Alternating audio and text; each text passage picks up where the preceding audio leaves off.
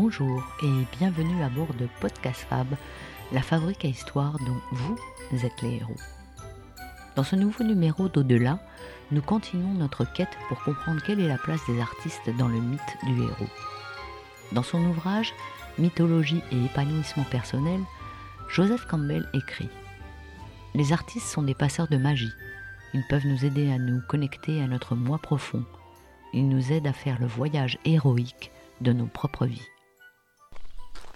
En cet après-midi ensoleillé, à Marmagne, au cœur du Berry, je viens à la rencontre d'Isabelle Sarian. Elle est peintre. Les bruissements de la nature vivante qui règne dans son jardin me plongent déjà dans son ambiance de travail. J'avance lentement sur le chemin qui me mène à son atelier. Je pousse la porte et je découvre ces toiles dont les grands formats me remplissent d'émotion. La lumière qui baigne l'atelier transperce ces toiles.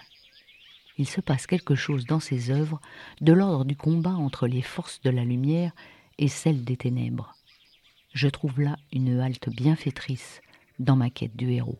J'ai fait mes études à l'école Brassard de Tours en art graphique publicitaire qui m'a donné donc une destination de, graphiste, de directeur artistique. Et quand j'ai commencé à, préparer cette école, euh, j'avais pas mal d'images en tête, de couleurs, de peintures. Et je suis allée voir mon, professeur, monsieur Camille euh, Midrouillet, qui m'a aidé à préparer euh, ce concours d'entrée. On a beaucoup échangé, je lui ai expliqué ce que je voyais un petit peu en termes de, couleurs. Il m'a montré l'œuvre de Zaouvuki et de Turner et je lui ai dit mais mais voilà, mais c'est ça que j'ai en tête. Donc ça c'était une aparté et après on a, on a préparé mon, concours de cette école, mon entrée, été acceptée. Et à la sortie de cette école, une fois diplômée, j'ai commencé à exercer mon métier. Et en fait, très vite, j'ai commencé à la fois à peindre pour moi, avec cette liberté de, d'une création qui n'était pas demandée, puisque la pub, on, vous demande de créer selon un briefing. Et là, j'avais envie justement de plus de liberté et donc de créer sans brief, sans qu'on me demande quoi que ce soit. Et donc, quand j'ai commencé à travailler, j'ai commencé à peindre. Et c'est ça le processus qui s'est mis en place, c'est que j'ai commencé à peindre de plus en plus et en même temps je travaillais d'une manière beaucoup plus libre, puisque là j'avais la capacité de m'exprimer sans pour autant répondre à un besoin ou une demande publicitaire. Et au fil des années, cette part de peinture a pris de plus en plus le pas. Alors c'était une bonne manière de, m'équilibrer puisque euh, j'avais cette liberté d'un côté et de l'autre côté, je créais dans le monde de la pub. Donc en fait ça a été un aller-retour qui était euh, complémentaire entre les deux. Et a un moment donné, je commençais à en avoir un petit peu marre de la, de la publicité, j'en avais fait un petit peu le tour et je me suis dit mais tiens, euh, les, peintures ça marche bien, je n'ai pas d'enfant, pourquoi je me laisserais pas dans cette grande aventure et pourquoi j'essaierais pas de, vivre de mon métier? Par contre, je savais pertinemment, ça c'est mon côté un petit peu cartésien, je me disais mais bon, c'est un peu risqué, tu quittes une place euh, quand même euh, sympa, euh, un salaire, la sécurité de l'emploi, comment tu vas faire? Et donc je me suis dit, ben, je vais pouvoir faire et des expositions et des cours. Et comme ma mère était prof d'anglais, et que j'étais baignée dans la retransmission de savoir et surtout du comment apprendre à apprendre. À la différence d'autres ruptures qui amènent à changer de métier, devenir artiste relève d'un processus lent car il touche l'essence même de la vulnérabilité d'un individu. On assiste plus à la naissance d'un papillon qui sort lentement et péniblement de sa chrysalide après plusieurs étapes de mutation. Ainsi, la chenille ordinaire qui rampe accrochée de toutes ses pattes à la terre va se muer en un être volant gracile, doté d'une beauté parfaite. L'analogie avec l'artiste est d'autant plus intéressante que les couleurs des ailes du papillon lui servent de camouflage contre les prédateurs. De plus, leurs yeux sont des ornements de défense qui perçoivent mieux que nous les mouvements rapides de leur environnement.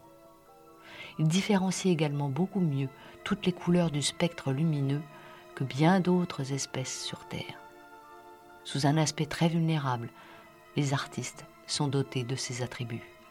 Ils nous montrent ce que nous ne pouvons percevoir. Comme le dit Campbell, ce sont bien des magiciens.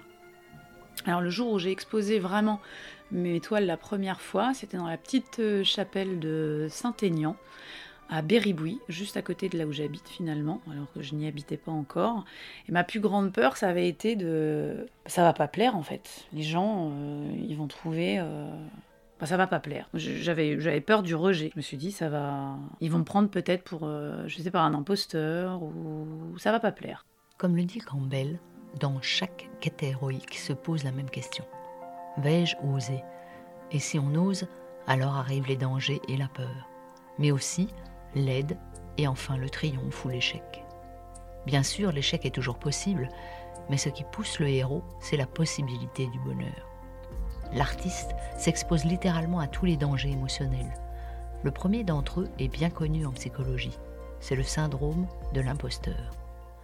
Ce terme a été inventé en 1978 par deux psychologues américaines, Pauline Rose Clance et Susan Himes de l'Université d'Atlanta en Géorgie c'est le sentiment que son succès est le résultat de plusieurs coïncidences. C'est la peur que les personnes importantes à nos yeux découvrent que l'on n'est pas aussi compétent qu'ils le pensent. Dès lors, celui qui se pense imposteur en fera toujours plus pour mériter son succès. C'est ce problème de légitimité que nous avons tous plus ou moins connu lors d'un changement important dans nos vies qui nous fait passer d'une catégorie à une autre. C'est le fonctionnement même de notre société et de ses valeurs très individualistes qui conduit à un esprit de compétition qui serait à l'origine de ce syndrome. Pour exister, pour être heureux, pour être reconnu, il faut être le meilleur, le plus intelligent, le plus riche, le plus admiré, etc. etc. Ce qui n'était en aucun cas la véritable définition du héros.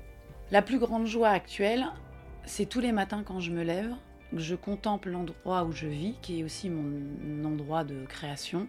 Et c'est un bonheur de voir tous les jours l'endroit que j'ai pu me créer, le bonheur que j'ai à me lever tous les matins et de voir l'environnement dans lequel je vis, que j'ai su me créer un petit coin de paradis par rapport à l'ensemble de mon parcours. Grâce à ma famille, à mes amis, à mes grands-parents. Et j'ai le bonheur de contempler ça tous les jours. Et ça, c'est une grande joie, c'est une fierté aussi, c'est une grande joie. Et il y a la joie, à chaque fois que j'expose, je, n'en reviens toujours pas moi-même de voir l'émotion que je peux susciter aux gens qui regardent ma peinture. Donc souvent, je reprends mes livres d'or et je les lis. Ou même quand je parle à des gens euh, qui viennent et qui me parlent de ma peinture. Je parlais d'imposture tout à l'heure parce qu'en fait, je, je ne le réalise toujours pas. Je ne réalise pas et en même temps, je réalise la joie que je peux donner aux autres. Et quand je vois et je constate, j'entends ou je lis les différentes émotions qui sont mais juste extraordinaires, de voir qu'il y a des gens qui me parlent de ma peinture, ils en ont les larmes aux yeux. Où ils me disent merci, euh, ça m'a fait un, truc de fou. Euh, j'ai pu, enfin j'ai pas les mots en tête tellement c'est puissant. Donc ça c'est une joie extraordinaire, enfin c'est une chance extraordinaire d'avoir ce retour et de susciter des émotions, mais à un tel point qu'on réalise pas ce qu'on peut générer euh, à l'autre. La mission de l'artiste, c'est de placer les objets du monde dans une telle perspective que notre inconscient se révèle à nous. Il nous offre la possibilité de voir les choses sous un autre angle, afin de laisser éclater notre propre rayonnement. L'artiste nous livre ses authentiques émotions et la magie opère. À notre tour, nous lui offrons les nôtres. Ainsi, le héros ne connaît pas l'échec, mais bien le triomphe. Alors des, élèves qui ont pris leur envol et qui exposent et qui maintenant euh, ont des prix, j'en ai plusieurs hein, maintenant après euh, une dix années de, cours retransmis, j'en ai vraiment plusieurs et ça ça me fait ça me fait chaud au cœur parce que je me dis que j'ai réussi à leur transmettre euh, un savoir, une technique et que maintenant elles ont réussi à trouver leur propre style parce que le problème de la transmission de du plaisir de peindre, c'est sûr que c'est un rôle essentiel de la part de l'artiste. Garder un savoir rien qu'à soi, euh, pour moi, fait pas partie de mon émotion d'artiste. Faut retransmettre. C'est comme ça qu'est le cycle de la vie. Le héros est celui ou celle qui donne sa vie pour quelque chose de plus grand que lui, disait Joseph Campbell. Ainsi, dans la quête du héros, le rôle du personnage principal n'est pas de nous apprendre à changer le monde, mais de nous transformer nous-mêmes. Dans l'ultime étape de son voyage, le héros revient vers l'univers quotidien changé par l'aventure et soucieux de partager son pouvoir avec le reste de la communauté. si l'artiste n'est pas là pour euh, transmettre ce que lui, il a été capable d'apprendre euh, ça sert pas à grand chose. Donc effectivement, quand j'ai des élèves qui commencent à trouver leur propre style, alors qu'ils exposent seuls, ça c'est une bonne chose, parce qu'ils ont dépassé un certain cap, mais c'est surtout qu'ils aient réussi à digérer, à intégrer la manière que moi je leur ai eu d'apprendre à peindre. Une fois qu'elles ont fait ça, là c'est super parce qu'on se dit que voilà j'ai été euh, euh, l'instigatrice, le petit élément déclencheur euh, de leur propre rôle, de leur propre style et de leurs propres émotions. Donc ça c'est top, ça c'est vraiment super. J'ai beaucoup de gens qui passent parce que j'expose en France, à l'étranger, mais bon quand je réserve des salles ou que je suis invitée dans des expos personnelles, j'ai des gens qui n'osent pas rentrer parce qu'ils considèrent l'art un peu élitiste, l'art fait peur. Donc il y a des gens qui disent mais non non mais moi je rentre pas, je connais pas. Mais j'ai dit si si, il faut rentrer. Je dis venez, rentrez, touchez, euh, c'est vivant, il n'y a pas d'élitisme là-dedans. C'est pas parce que on ne connaît pas un peintre, euh, les courants euh, du 17e, ces grands classiques, etc. Et dans tout art, c'est pas parce qu'on ne connaît pas la musique classique qu'on n'est pas capable de l'apprécier, parce qu'on ne connaît pas l'œuvre de Beethoven. Et eh bien pour la peinture, pour moi c'est pareil. Je dis à partir du moment où vous êtes des êtres humains, vous êtes doués d'émotions, ça le fera ou ça le fera pas. Venez, laissez-vous faire observer, contempler, et puis peut-être que là, il va y avoir des choses qui vont apparaître ou pas. Mais donc, faut pas en avoir peur. Et il faut surtout pas que l'art soit élitiste. Et c'est aussi pour ça que j'ai des, euh, des expos où euh, voilà, je vais dans des petits villages, dans des petits trucs, parce que euh, cette proximité avec, avec le monde, avec les gens, avec l'humain, le tout à chacun, il est hyper important. En effet, l'art reste principalement considéré comme relevant du domaine de la culture. Pourtant, son pouvoir libérateur d'émotions est bien connu des thérapeutes. En médecine, l'art-thérapie donne corps à nos images intérieures, reflet de nos expériences passées, créé, fait appel au mouvement du corps et sollicite l'imagination autant que l'intuition. Les formes ou les images créées spontanément dévoilent certains aspects inconnus de nous-mêmes et peuvent nous conduire à changer de comportement. L'art peut aussi contribuer à des guérisons physiques, émotives ou même spirituelles. Rares sont les grands artistes qui n'ont pas des vies tourmentées par une douleur sourde qui ne s'efface pas. Créer leur permet de l'apprivoiser en tentant de la mettre en lumière. Pendant longtemps, j'ai fait les deux. J'ai fait, euh, il y avait un côté sécuritaire avec le monde de la pub qui m'a beaucoup plu et ça m'a beaucoup apporté. Et d'un autre côté, il y a une évidence qui s'est mise en place dans un processus, dans un cheminement, étape par étape. Dans la balance, il y en a un qui a commencé à prendre le pas sur l'autre parce que mon cœur me dictait, mon émotion, c'était une évidence. J'avais l'impression que c'était euh, il y, a un moment donné, euh, ça allait venir de là, ça, venait de là-haut. Je pouvais pas vraiment faire autrement. C'était, ça s'est fait tout naturellement et en même temps, j'ai été obligée de pousser un petit peu le truc, mais ça s'est fait de manière complètement naturelle. Alors de là à tout lâcher, faut le sentir, faut le sentir avec son, instinct. Euh, le but du jeu, c'est, c'est de se faire plaisir et d'être en harmonie avec soi-même. Je retrouve Isabelle le 25 septembre à Paris cette fois, pour un événement très important pour elle. Elle est invitée à recevoir une médaille d'argent pour l'ensemble de son travail par la très sérieuse Société académique d'éducation et d'encouragement qui récompense chaque année des gens de lettres, des artistes et des scientifiques qui se distinguent par la qualité de leur travail. Isabelle Sarian, artiste peintre à.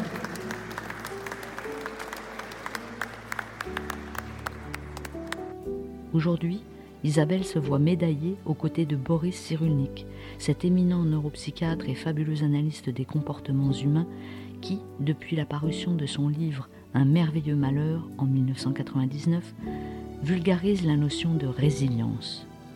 Cette fabuleuse faculté nous aide à surmonter un traumatisme grave pour nous permettre de reprendre le cours de nos vies de manière normale, non comme des victimes, malgré l'horreur des blessures et l'immense douleur, mais comme des résistants capables de métamorphoser l'horreur. Il faut créer des lieux où s'exprime l'émotion. La transformation se fait sans peine dès lors qu'on peut la dessiner, la mettre en scène, nous dit Boris Cyrulnik. Voilà la recette de l'artiste, qui, comme Roberto Benigni, dans son film La vie est belle, utilise l'humour pour expliquer à son fils l'horreur d'Auschwitz. Merci donc à Isabelle Sarian pour son travail de passeur de lumière. Si vous avez aimé cette histoire, alors partagez-la en espérant qu'elle vous inspire.